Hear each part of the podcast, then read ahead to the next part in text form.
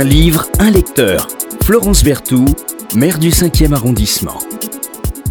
Bonjour Michel Chandaigne. Bonjour. Comment on peut vous présenter en deux mots? C'est pas possible en deux mots. Bon, je suis, mais bon, je suis libraire et éditeur fondamentalement. Et, pas n'importe quelle maison d'édition, Oui, une maison le- d'édition qui a euh, une place euh, très particulière dans le monde de l'édition. Oui, alors euh, je suis euh, spécialisé dans le domaine ce qu'on appelle lusophone, c'est-à-dire le Portugal et les anciennes colonies, le Brésil, euh, la- cinq pays d'Afrique, et aussi l'histoire des, des grands voyages de découverte, ce qui fait que c'est le monde entier au XVIe siècle. Et donc il y a une partie librairie hein, qui a été fondée en 1986, rue Tournefort, dans le 5e, et qui s'est déplacée euh, dans le Rue place de l'Estrapade, rue des Fossés Saint-Jacques. Sur cette en- très jolie petite place. ah, dans, sur une très belle librairie. La maison d'édition, elle, est restée rue Tournefort. Et donc, et donc euh, ben, chez vous, euh, c'est la caverne d'Ali Baba, on pourrait dire de la, libra- de la littérature euh, portugaise. Voilà, c'est ce que vous disiez, ce que vous disiez tout à l'heure. De alors, langue portugaise. de langue portugaise, le Cap-Vert, le Mozambique, enfin tous ces pays merveilleux qu'on connaît pas, d'ailleurs pas très très bien hein, forcément en France. On est tous, euh, euh, on connaît tous le Brésil et puis on connaît, on connaît moins euh, tous ces tous ces grands pays où on parle le portugais. Et puis vous êtes aussi conférencier avec un énorme dada. Vous y faisiez allusion tout à l'heure. C'est le voyage. Oui, l'histoire Les des voyages voyages, j'ai- ma spécialité, c'est le, le voyage de Magellan. Magellan, sur lequel j'ai travaillé Donc pendant vous êtes des le grand années, spécialiste. Avec euh, deux livres qui font, je, je crois, référence sur le sujet. En effet, je fais beaucoup de conférences dessus actuellement. Le premier à, à traverser le Pacifique, à faire le Oui, tour du ça. monde. Magellan, c'est. Bah, il n'a pas fait le tour du monde, c'était pas son projet. Et il devait aller aux îles Moluques, euh, se trouvaient les épices par l'ouest, et revenir par la même voie.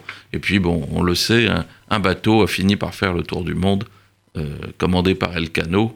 Mais c'est une conséquence indirecte, du- projet de, de- Magellan. oui, du projet de. de- Et de il a découvert ce détroit euh, au sud de l'Amérique, c'est sa grande euh, découverte. Ça vous fascine toutes ces grandes découvertes? Bah, bien sûr, 15e, parce que- 16e. Bien sûr, parce que c'était d'abord un monde euh, encore vierge, hein, avec une humanité qui n'était pas partout, et euh, un monde inconnu, un monde plein de surprises, et un monde tragique, hein, où on mourait partout de maladies, de guerres, et, et donc euh, cette histoire des voyages, c'est une aventure humaine, c'est une aventure géopolitique, euh, et ça concerne le monde entier. Soudainement, le- le- l'Europe découvre le monde Oui. hein, euh, au XVIe siècle. Et, et- et ils savent, euh, et les grands euh, savent que le, le monde est. que la Terre est ronde. Ah, bien sûr. Contrairement euh, à ce qu'on nous a appris dans nos livres d'histoire, Oui, oui. et, et où ça figure encore dans les livres d'histoire. oui, Alors vous intéressez à tout. Alors Brésil, Portugal, on disait tout à l'heure, grand spécialiste de, de, de Magellan. J'ai vu euh, le voyage des plantes vivrières. Oui. C'est génial ça. Bah oui, c'est un livre qui montre que comment toutes les... Il n'y a pas que la pomme de terre, la tomate et le maïs hein, qui sont arrivés en Europe au moment de la grande découverte. Toutes les plantes vivrières ont changé de continent Mm. à l'époque des découvertes sur les bateaux portugais, mais aussi espagnols. C'est ainsi que le, le piment américain a été introduit en Asie en 1606, que le manioc américain a été introduit en Afrique par les Portugais en Le riz 1550. Ah, le riz, euh, non, c'est- plus tard c'est- c'est- Le riz est asiatique, et puis il, avait, il, est- il était déjà arrivé en Méditerranée, mais c'est voilà, oui. C'est une plante. Mais euh, c'est la patate douce qui est d'origine amazonienne qui est, Et tout ça, voilà, évidemment, etc. par. euh, euh, évidemment, euh, ça, c'est les plantes vivrières. Et puis, euh, les plantes d'exportation, euh, le cacao, le sucre, Oui, oui, euh, voilà. Euh, le, le café, le café en particulier. Et puis, vous publiez Xavier de Castro.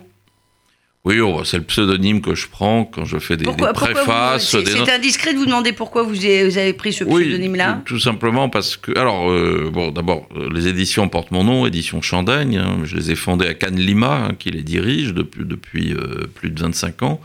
Mais euh, je ne peux pas euh, faire des préfaces dans une maison d'édition qui porte mon nom. Alors, Xavier de Castro, c'est un mixte en- entre Saint François Xavier, l'apôtre du Japon, et Don Juan de Castro, qui a été une grande Oui. figure euh, de, de- de l'histoire des découvertes. Voilà, c'était. Tout ça est toujours très savant, avec plein voilà, de, de- bon, de c'est- références. Donc vous faites des traductions, des présentations de livres, vous écrivez euh, vous écrivez euh, Oui. des, des- des livres.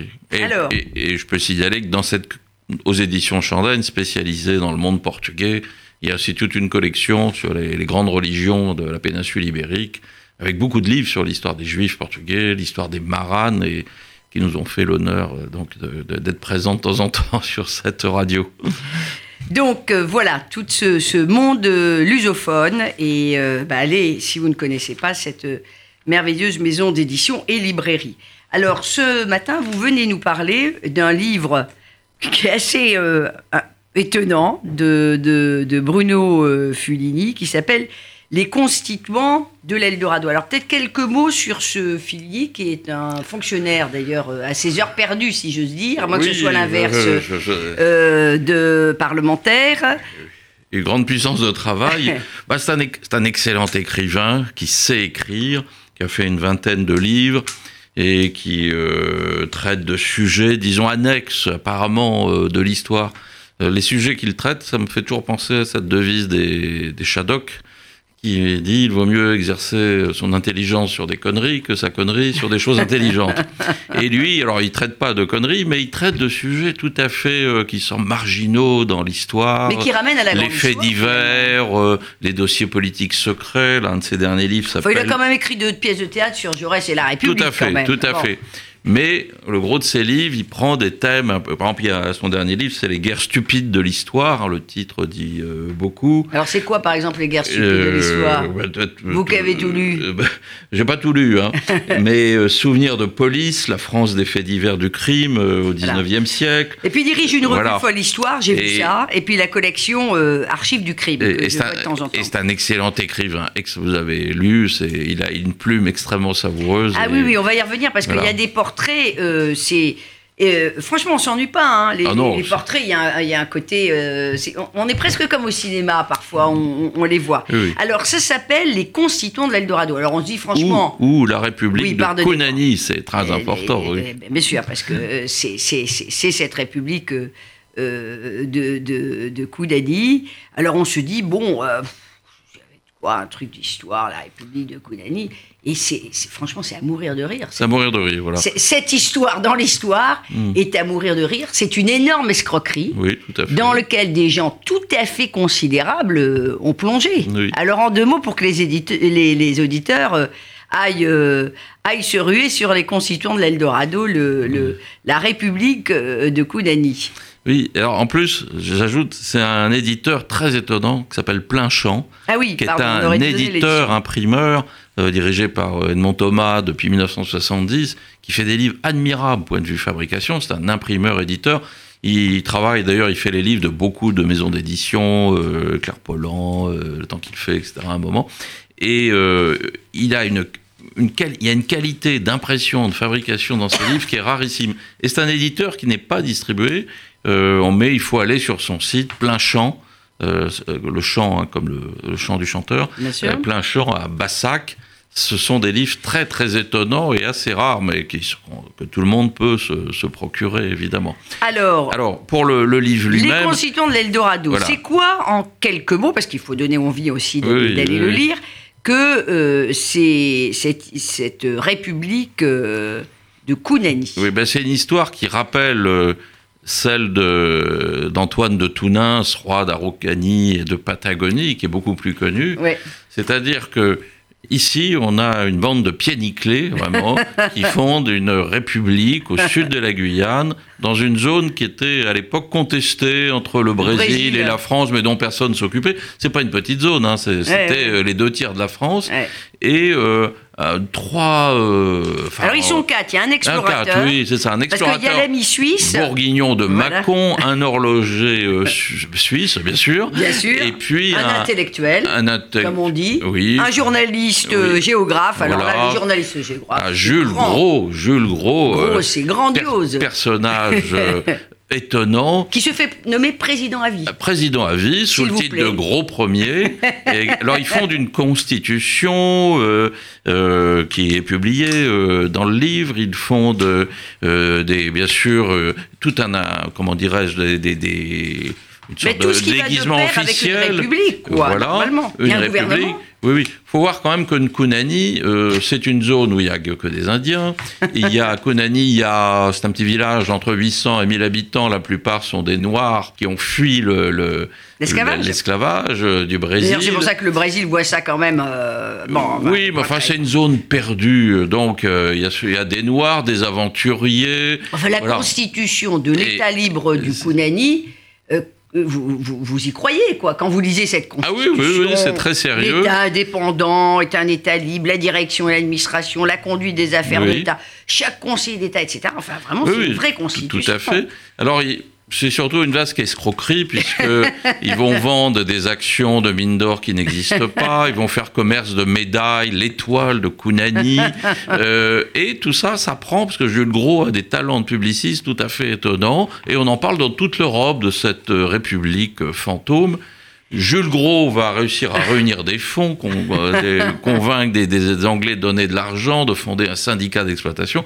Grâce à cet argent, il va pouvoir aller avec sa famille à, en Guyane, sauf que son bateau va être refoulé en Guyane anglaise et, Et reviendra à Vanves, dans sa maison de Vanves, euh, mourir. euh, voilà. Parce que ce qu'il faut dire, c'est que euh, ce, ce monsieur Gros, là, il administre largement ce vaste pays depuis quand même les terrasses parisiennes. Oui, Pendant ça. la plus grande partie de, de, de, de cette grande farce, Tout à fait. finalement, il est à Paris. Et vous faisiez allusion tout à l'heure à quelque chose qui est très important, c'est effectivement déjà le rôle de l'opinion. Il y a un petit passage qui dit, tout exalté qu'il soit, Jules Gros a le mérite d'avoir compris une grande nouveauté de ce 21e, de ce 19e siècle, pardonnez-moi, euh, finissant, l'importance de l'opinion et donc de la presse. Avant d'aller démarcher, comme on l'aurait fait d'emblée, 100 ou même 50 ans plus tôt, ministre, etc., etc., il tâche de donner d'abord une forte publicité à l'indépendance kunanienne. Et puis, mais c'est très bien expliqué, voilà, l'histoire de la République euh, de Kunani est donc d'abord une histoire de papier. C'est génial ça. Apparence de réalité, réalité d'une apparence. Kunani est lancé à l'américaine comme une affaire commerciale. C'est exactement ce que vous disiez, qui est bien expliqué dans ce Tout à fait. morceau. Alors, et en plus, il y a un gouvernement avec les, les, les quatre zozos hein, et deux, trois amis, et ils arrivent à se. À, avoir une scission au bout Ah d'un bah an, puisque Jules Gros dé- démissionne les autres. Qui, euh, entre autres, parce que le- l'un d'eux s'était fait faire un habit qui était la réplique de l'habit de Murat, enfin des, des choses Allez absolument dire ça. Donc ils absurdes, voilà. finissent tellement par se prendre au jeu que, euh, évidemment, euh, ben, euh, euh, ils, ils veulent garder ce pouvoir qui est un pouvoir fantasme. C'est pas une dérision aussi un peu de la politique coloniale, tout ça Ah, complètement. Au départ, c'est c'est presque fait pour ça. C'est presque une histoire de potage, mais finit par y croire et se prendre incroyable. au sérieux. Et finalement, euh, Jules Gros, gros premier, finit euh, euh, par mourir, je crois, euh, dans ses rêves d'une république euh, où, Oui, où il n'est jamais allé en plus. Voilà, voilà. après avoir tenté en vain d'y installer sa famille. a- Mais, mais alors en 1902, il y en a un autre qui reprend Oui. cette farce. C'est Brézé. Brézé, hein, Brézé. Alors lui, il refait une nouvelle constitution, nouveau drapeau, et l'histoire recommence. Bon, il finira par être Il euh, arrêté au Brésil coffret aussi. euh, 15 jours par quelques policiers brésiliens. Il reviendra en France, fera des conférences de presse et finira euh, dans la Mais ce misère qui à est moitié fou. voilà. absolument euh, incroyable, c'est que ce Brésil qui avait quand même euh, des moyens, Oui. Il, va, il, il finit totalement, évidemment, euh, exsangue, mais il va réussir quand même à créer des ambassades, et pas n'importe où, Ah oui, à oui, oui. Madrid, à Londres. Oui, oui, à complètement Paris. fictive. Il y a une anecdote où pendant la guerre russo-japonaise, Ah les Russes et les 1904. Japonais ont sollicité la République de Kunani pour euh, voir s'ils avaient des arsenaux militaires et euh, avant de s'apercevoir que ça n'existait pas. Il y a une, il y a le journal, euh, journal des voyages qui conclut euh, cette histoire en disant la République de Kunani aurait surtout été une République parisienne limitée à l'est par le Faubourg Montmartre, à l'ouest par la rue de Rouault, au sud par le Théâtre des Variétés et au nord par le Café de Madrid. C'est sur cette partie du monde et du boulevard qu'elle a été créée, qu'elle a vécu et qu'elle est morte. C'est franchement, euh, c'est un petit bijou. c'est un petit bijou. C'est très, c'est très amusant. Ça détend et en même temps, ça je trouve que ça a un petit côté conte philosophique par moment. On a Ah bah, l'impression d'être dans, dans le Candide de Voltaire Exactement, certains, oui, oui. certains moments. Exactement. oui. Euh, sauf, que les- sauf que là, euh, le Candide est un paysage de, fi- de fiction pure, Mm. mais ceux-là, ils ont existé et ils y ont, et ils y ont cru. Vous travaillez sur quoi euh, en ce moment, monsieur Chandaigne? Oh, sur les, les écrits satiriques de, de Sad Queiroz, grand écrivain portugais, et qui a écrit des, pamphlets au vitriol euh, sur la politique euh, portugaise euh, de l'époque, avec des pages admirables aussi sur la musique, et ça sera un livre très drôle qui paraîtra l'année prochaine, mais on a beaucoup d'autres livres qui vont paraître en littérature et en histoire. Entre autres, il y a un livre que, vous allez connaître, c'est l'histoire des Brésiliens à Paris. C'est euh, fait par Adriana Brandon, qui est journaliste, qui a fait une sorte d'historique de tous les Brésiliens célèbres qui ont vécu à Paris, mais depuis euh, des décennies, même euh, parfois deux, Alors, siècles. à, voilà. à- à propos de Brésiliens euh, célèbres, ou tout simplement d'auteurs de, de ce monde lu- lusophone que vous représentez si bien, Michel Sandaigne, à votre panthéon, il y aurait quoi? Si vous deviez retenir... Les, les euh, écrivains brésiliens euh, brésiliens ou... Enfin, bref, euh, parlant le... ayant écrit en... Ah, en portugais. en portugais, vous mettriez... je, je dirais alors. Vous en avez deux, vous mettez oui, quoi bah, ça dépend par pays. Portugal, Essad Queiroz et Fernando Pessoa. Au Brésil, je mets au-dessus de tout Machado de Assis. C'est une littérature fin 19e, début 20e, hein, c'est un métis. C'est Ah. extraordinaire de drôlerie. Euh, Il faut que je et de qualité. À Machado de Assis, il faut lire L'Aliéniste, il faut lire Don Cashmuro, c'est un des plus grands romans qui ait jamais été écrit. Et puis aussi Guimarães Rosa, donc un, très très très grand euh, écrivain brésilien. Et euh, dans le monde lusophone, actuellement, un des écrivains que je trouve le plus passionnant, il est mozambicain, il s'appelle Mia Couto. Voilà. Et on a publié euh, beaucoup de livres, nous, éditions Chandail, mais aussi Métellier.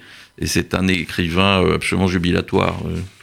Eh, C'est quoi? C'est surtout ce qui, la, la marque peut-être de le lien, le fil rouge, ça serait le lyrisme, une forme de lyrisme Non. particulière Ah ou pas du tout a, euh, Chez ces écrivains Alors, des- non? euh, je dirais une forme d'humour, d'ironie, Oui. d'ironie.